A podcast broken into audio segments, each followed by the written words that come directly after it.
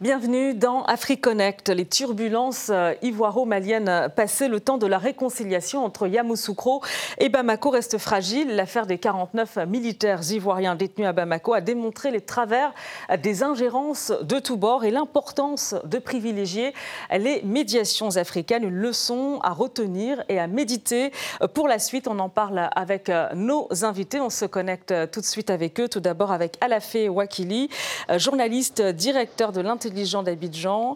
Euh, vous êtes euh, justement à Abidjan, en Côte d'Ivoire. Bonjour à vous et merci d'avoir accepté notre invitation dans AfriConnect. Merci et bonjour aussi à vous, à toute l'équipe. Bonne heureuse année 2023.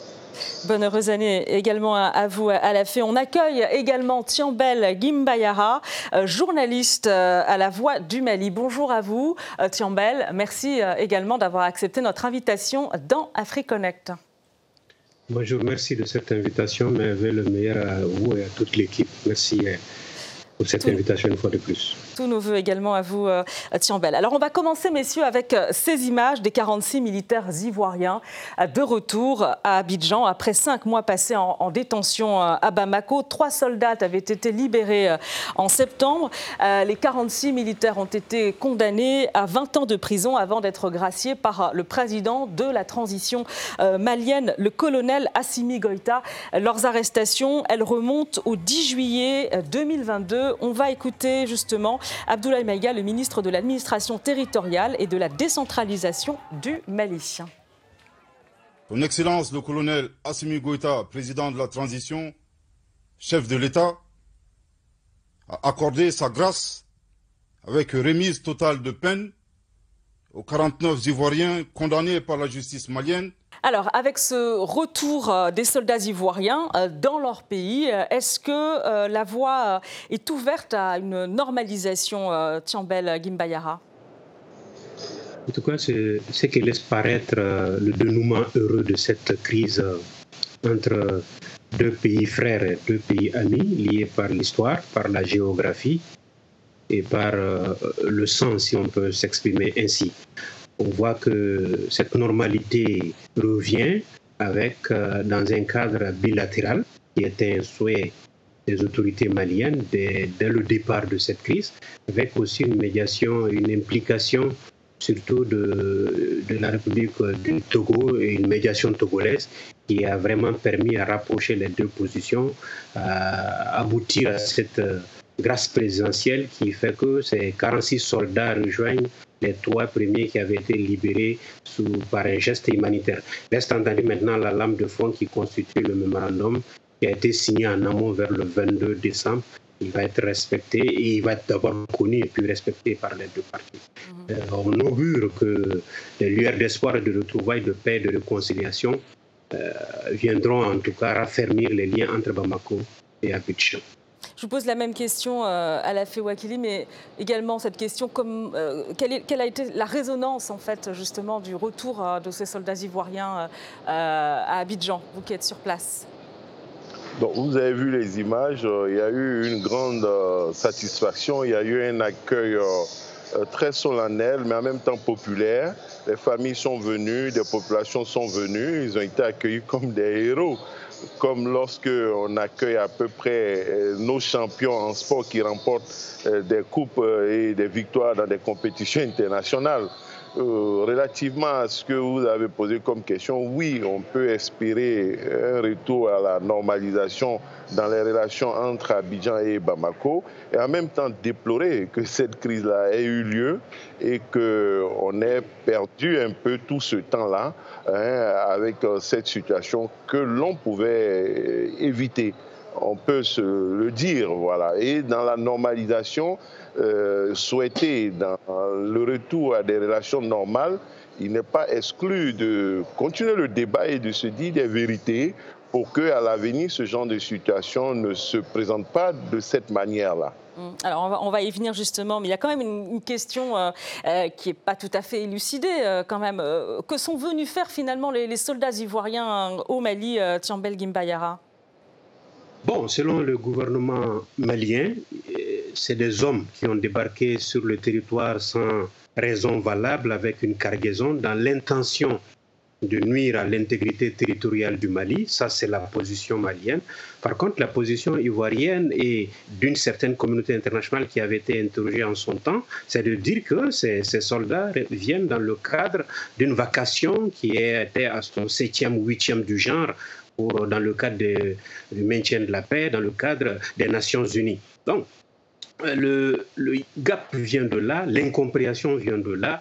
Je crois que c'est une question d'interprétation et d'impréparation d'une rotation qui a mal tourné, perçue par euh, le Mali qui est en situation difficile comme étant une déstabilisation. Et finalement, on a conduit ce 10 juillet par l'interpellation de ces hommes-là, l'arrestation, et puis euh, la suite est connue jusqu'à ce procès et à la libération. En tout cas, pour Bamako, c'est pour une déstabilisation. Par contre, pour Abidjan, c'était une rotation normale dans le cadre de la qui avait été d'ailleurs...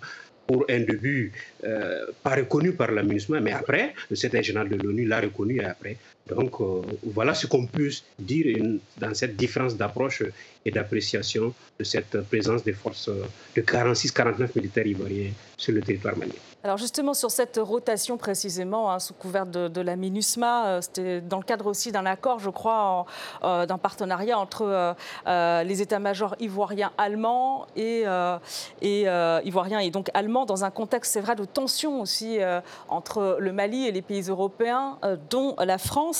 Est-ce que à la Wakili, le Mali en fait a été suffisamment impliqué dans le cadre de cet accord ivoiro-allemand pour faire aboutir cette rotation euh, au Mali?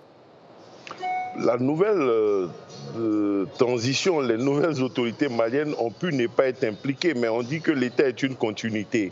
Il y a quelque chose qui se passait, il y a eu huit rotations, les nouvelles autorités sont arrivées, elles n'étaient pas au courant, elles ne maîtrisaient peut-être pas tout, et puis la situation est, est arrivée et elles en ont pris connaissance. Donc leur ignorance de la question, leur méconnaissance des procédures anciennes euh, ne saurait constituer une raison de crier au mercenariat, à une tentative de déstabilisation. Lorsqu'elles ont pris euh, connaissance du dossier, elles ont pu savoir de quoi il était question. Donc c'est quelque chose qui a continué avant qu'elles arrivent au pouvoir. Et même lorsqu'elles sont arrivées avant les tensions et les crispations, cela s'est poursuivi. Il y avait eu une nouvelle rotation.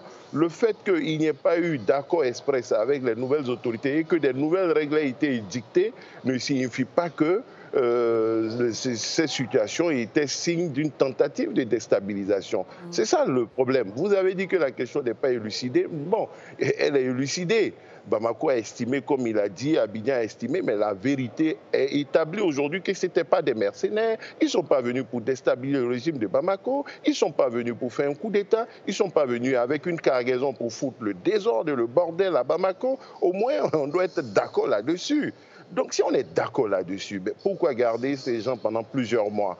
Pourquoi les garder pendant plusieurs mois? Le confrère a dit tout à l'heure, il y a le sang entre nous, il y a le sang entre nous, il y a la culture entre nous. Mais quand c'est comme ça, on les renvoie, on les expulse, comme ils ont fait pour d'autres. Bon, rentrer dans votre pays, on ne les garde pas pour négocier comme des otages et puis faire euh, pendant six mois crisper les relations, créer des tensions supplémentaires.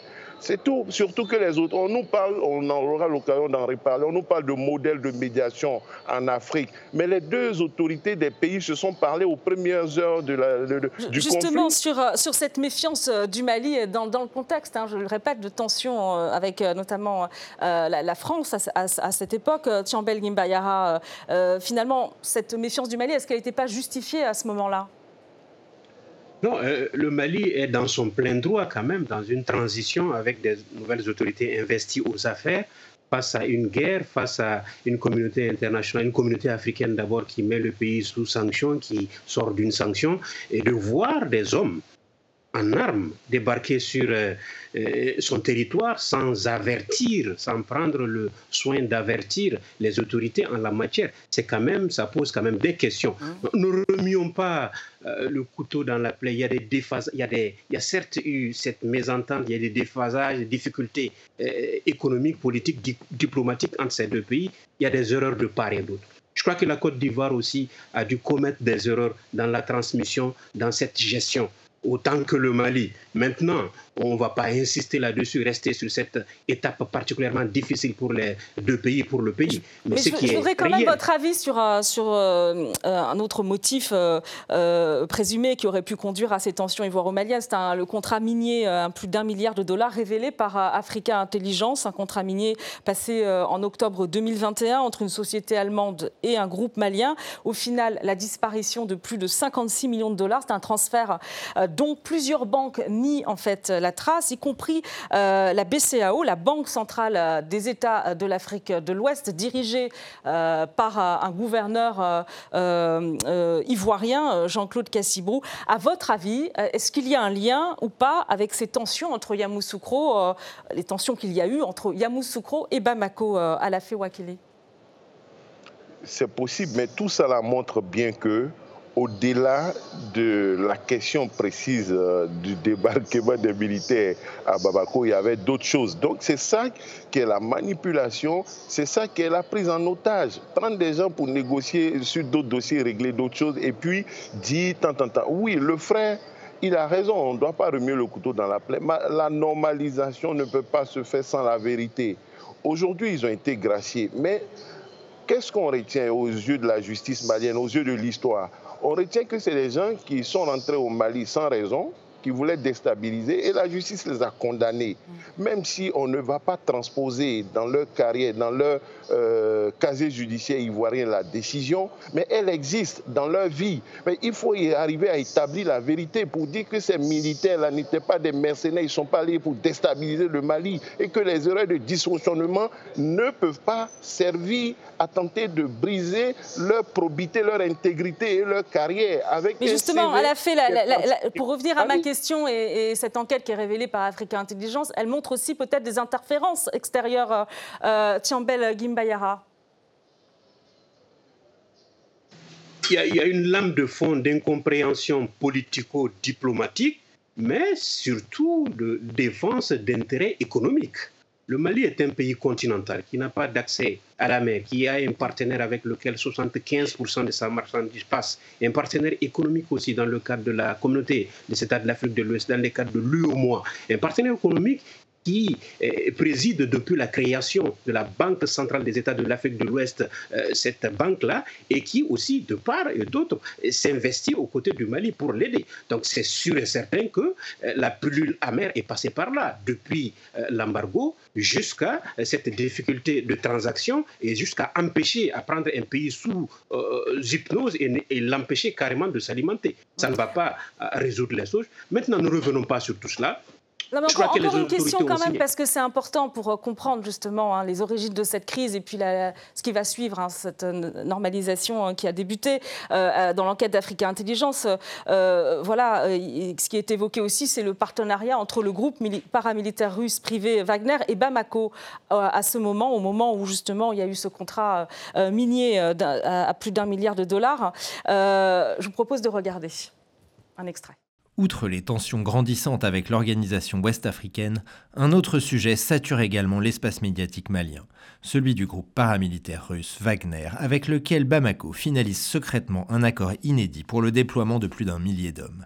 Quelques semaines avant le virement de 56 millions d'euros du 14 octobre par Raven Finance, Reuters a dévoilé les contours d'un contrat entre la junte malienne et la nébuleuse russe. Est-ce que vous croyez euh, que l'arrivée des, soldats ivoiriens euh, sous couvert de la MINUSMA est liée euh, justement à celle des hommes du, groupe de sécurité privé russe Wagner à la Fiwakili Non, il n'y a aucun lien il y a une rotation, il y a un groupe qui est rentré à Abidjan et eux, ils sont répartis. Donc, ce n'est pas une situation nouvelle. Est-ce que vous croyez que euh, Tiambel Gimbayara, que euh, Yamoussoukro a vu d'un bon oeil justement l'arrivée euh, de ce partenariat entre euh, le groupe Wagner et, et Bamako?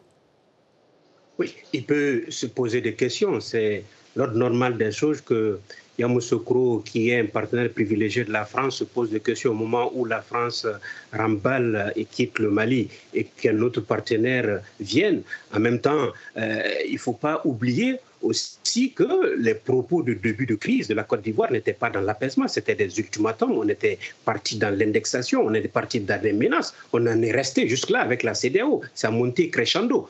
De part et d'autre, il faudrait comprendre que les temps ont changé, le vent a tourné et il y a une ferveur panafricaniste qui s'en prend au Mali à tort ou à raison. Maintenant, les autorités surfent sur cette vague, ils travaillent avec ces éléments à juste titre en défendant les intérêts privilégiés du Mali, en défendant la patrie malienne. Ça, c'est une réalité. Maintenant, Wagner est au port de l'Europe. Je crois qu'il euh, ferait mieux de les euh, euh, coincer par là qu'ailleurs. Maintenant, la Côte d'Ivoire doit se poser légitimement ces questions-là. Et du point de vue sécuritaire, cette expansion ne concerne pas que le Mali. Ça a eu lieu antérieurement d'autres contrées en Afrique. Aujourd'hui, c'est le Mali. Demain, ça peut aller au Burkina, qui sais-je encore. Mais c'est la réalité du monde. Il faut compter avec intégrer cet élément dans la réflexion, dans les discussions, dans l'analyse pour trouver un terrain d'accord avec euh, son partenaire. Et non euh, vouloir condamner un peuple, l'affamer et, et susciter des révoltes ou des rébellions dans un pays voisin, un pays frère qu'on dit frère et voisin.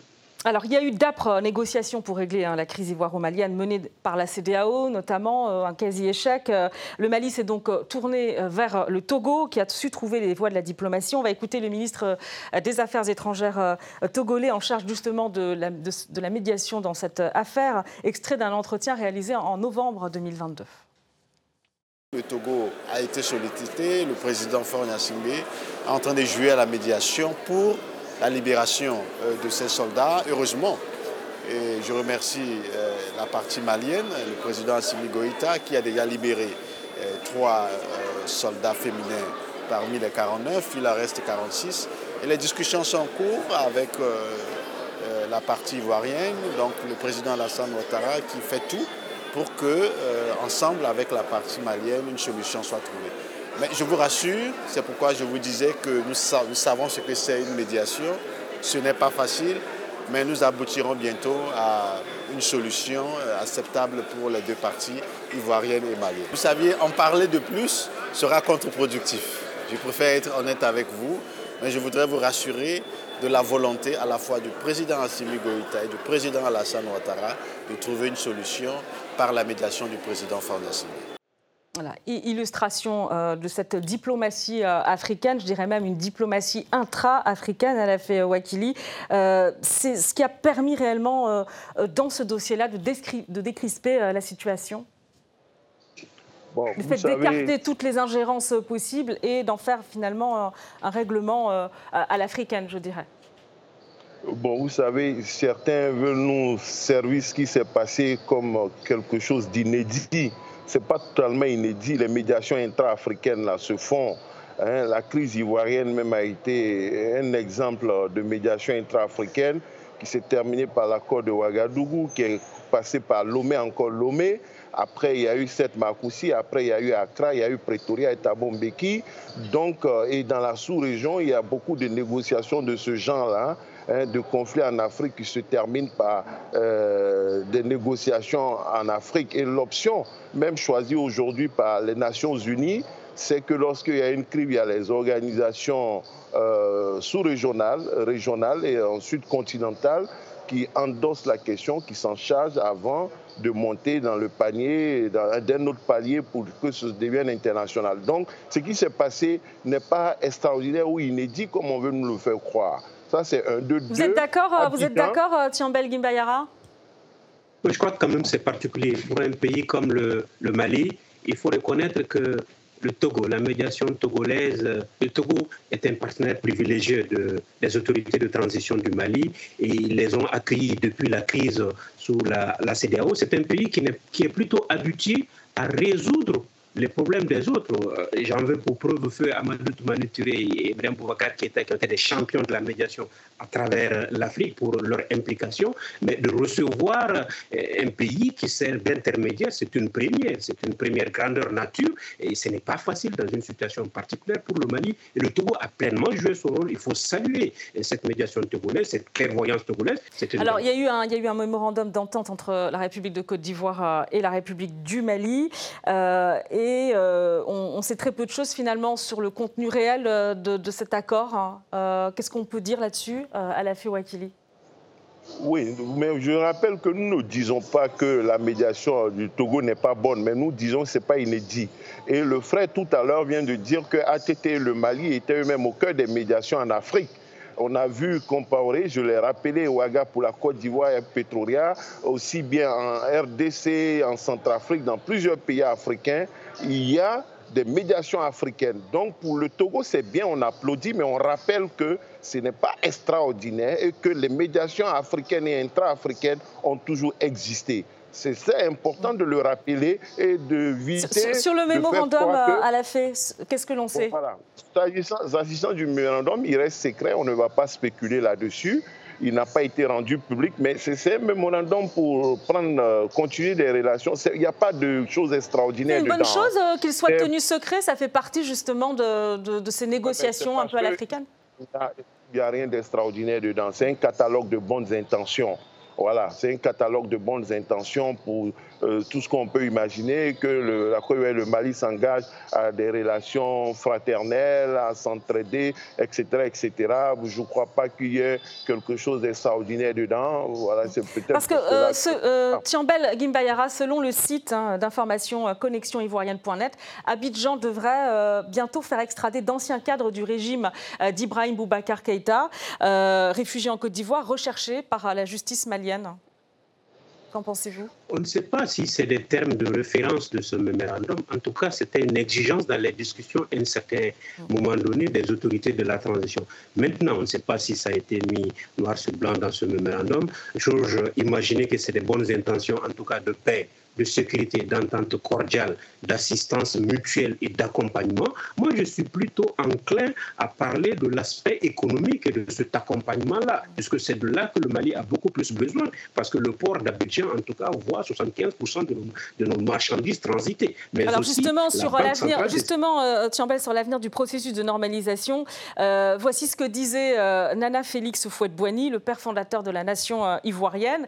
la Côte d'Ivoire est le pays de la cola le Mali, le pays du sel. Et lorsque vous mastiquez euh, la cola euh, euh, et que vous êtes saisi d'une quinte de tout, vous avalez une pincée de sel pour en être délivré. Voilà. Alors finalement, ça signifie quoi? Ça signifie que peut-être le Mali, la Côte d'Ivoire sont deux pays complémentaires, ont besoin l'un de l'autre à la Fewakili? Mais bien sûr. En fait, c'est tout ça qui a conduit, au-delà des désaccords sur la transition au Mali, sur les options politiques au Mali, il y, a un fond il y a un fond, c'est le lien entre la Côte d'Ivoire et le Mali. Et voyez-vous, à Abidjan, il y a eu par exemple les effets collatéraux, les, conséquences où des concerts d'artistes maliens ont été interrompus et suspendus. Et dans les discussions à Abidjan, moi, à titre personnel, je n'ai pas soutenu cette option-là. Vous voyez ce type de conséquences et d'autres artistes ivoiriens qui ont voulu aller à Bamako après, ça n'a pas marché. Donc, c'est pour dire que il aurait été possible de trouver une autre formule et je souscris totalement à ce que le président Félix Soufou-Boigny a dit. Et il y a tellement de liens entre nous et Bamako. Et c'est ça, en fait, qui fait mal. L'actuel président ivoirien Alassane Ouattara a souhaité hein, une normalisation, il l'a dit. Euh, et, quelle leçon finalement il doit tirer, lui, de, cette crise.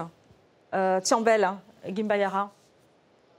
La leçon à tirer est de, euh, de, voir comment deux frères peuvent euh, s'entendre, se retrouver, voir euh, qu'on est passé quand même à côté d'une certaine conflictualité entre deux pays frères et amis qui sont liés par l'histoire, par la géographie, de saluer aussi cette tièdeur, cette euh, transparence, cette hauteur de vue des deux chefs d'État, des deux régimes, parce qu'on n'en jamais, on n'était quand même pas loin d'une certaine confrontation, sachant que nous avions plus de 3 millions de nos compatriotes qui vivent en Côte d'Ivoire et que vice-versa, les intérêts sont liés de part et d'autre qu'on ait pu résoudre ça dans la diplomatie, dans la négociation, dans le dialogue, autour d'une table et que ça n'a pas dépassé cela. Il faut saluer ça. Et les deux régimes, les deux représentants, les deux chefs d'État sont à saluer. Alassane Draman Ouattara est à saluer cela, même si au début, le discours était un discours un peu corsé et on a fini par entendre raison qu'il fallait dialoguer. Il, a resté, il est resté dans l'histoire de cet échange, son fameux Nyamakoudji. On a mis beaucoup Et, et comment est-ce que vous voyez la suite? Comment est-ce que vous voyez la suite euh, de ce processus euh, euh, de normalisation? Bon, on a lu des confrères dire que Abidjan a invité Bamako. on attend plutôt qu'il y ait une officialisation de cette invitation-là pour la considérer. Mais il est évident que bon, ça va se terminer par cela, mais en même temps, on se pose la question du, moment.